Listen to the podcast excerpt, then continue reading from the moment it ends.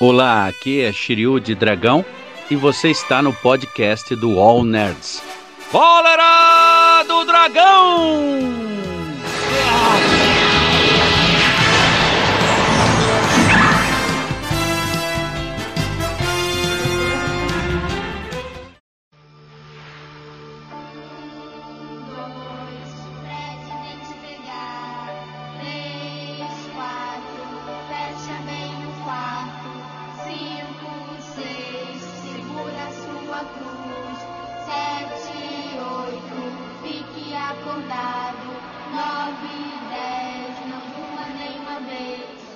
Existem diversas supostas histórias reais por trás do grande mito dos filmes de terror, Fred Krueger. Hoje contarei para vocês uma dessas histórias.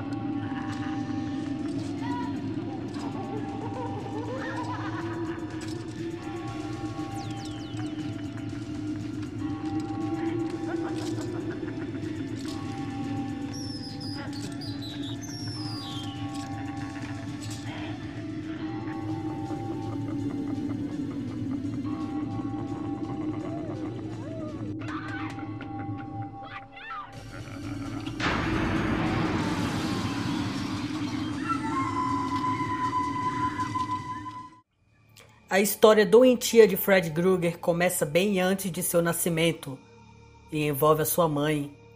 Amanda Krueger era uma freira que trabalhava em um manicômio.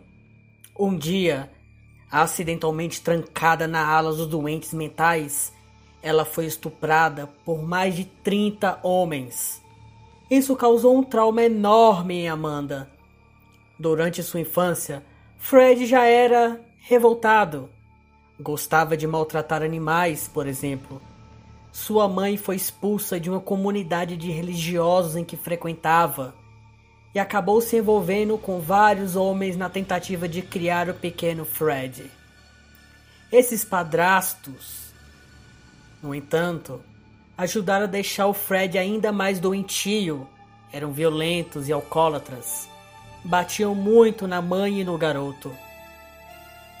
Fred chegou até a casar, onde teve uma filha.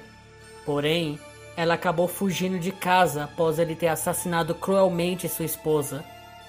O crime nunca chegou a repercutir e Fred Krueger arrumou um emprego em uma fábrica na periferia da cidade de Springwood.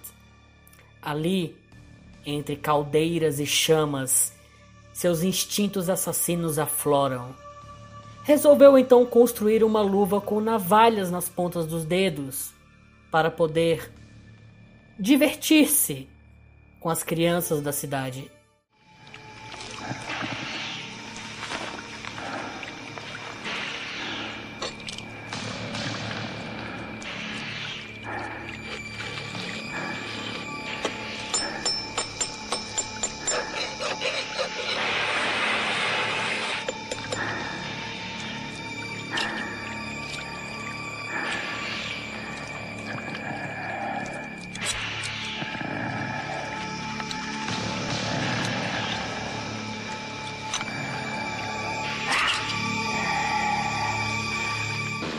Um dia, em frente a uma escola em que ele costumava passar de vez em quando para olhar crianças, Fred avistou uma menina solitária, aguardando ansiosamente pelos seus pais. Viu, na insanidade de sua loucura, refletido pela luz solar, a pequena lancheira da menina e notou que havia uma palavra escrita nela: M, sua primeira vítima. Fred acabou levando, utilizando de diversas promessas, a garota para a fábrica, onde ali ela foi torturada e morta. tendo o peito todo rasgado pelas suas mãos de navalha.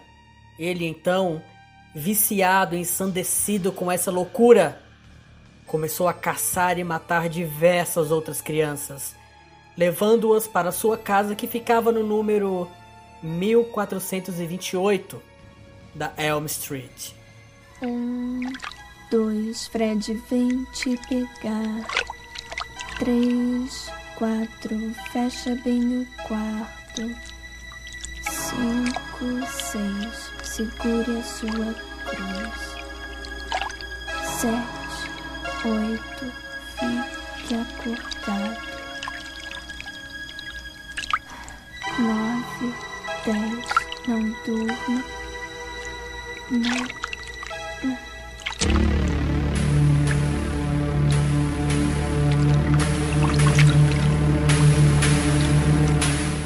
A quantidade de desaparecimentos de crianças gerou uma intensa investigação. Quando descobriu-se que Fred era o culpado. Mas os advogados de defesa de Fred Krueger acabaram soltando o assassino, pois encontraram diversos erros em sua condenação. Revoltados com a liberdade do assassino, um grupo de pais, liderados pelo policial Thompson, foram à casa de Fred numa noite e assassinaram Fred, o queimando vivo. Quer saber quem era Fred Krueger? Era o assassino imundo de crianças que matou pelo menos 20 garotos da vizinhança. Que nós conhecíamos. Ah, mamãe. Ficávamos loucos porque não sabíamos quem ele era. Mas foi pior ainda depois que foi pego.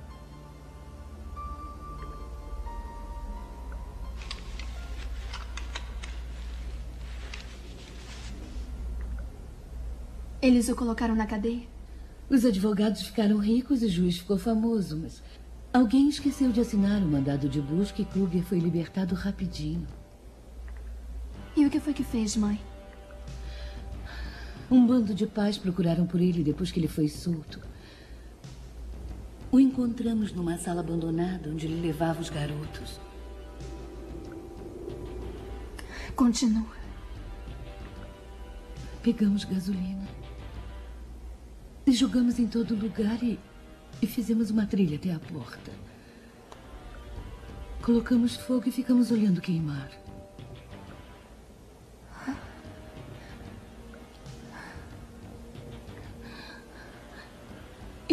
Pegá-la agora. Ele está morto porque mamãe o matou.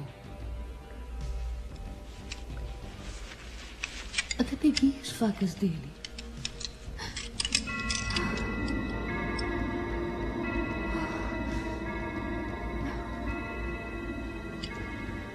Está tudo bem agora. Já pode dormir.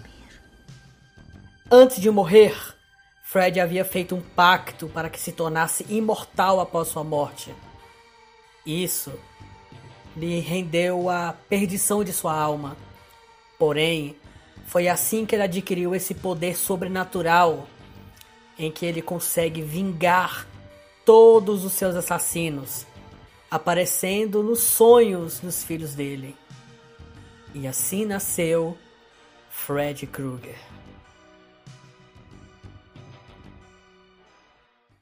E se eles encontrarem um monstro no sonho deles, o que acontece? Eles viram as costas para ele, tiram a energia dele e ele some. Mas o que acontece se não fazem isso? Então eu acho que essas pessoas não acordam para contar o que houve.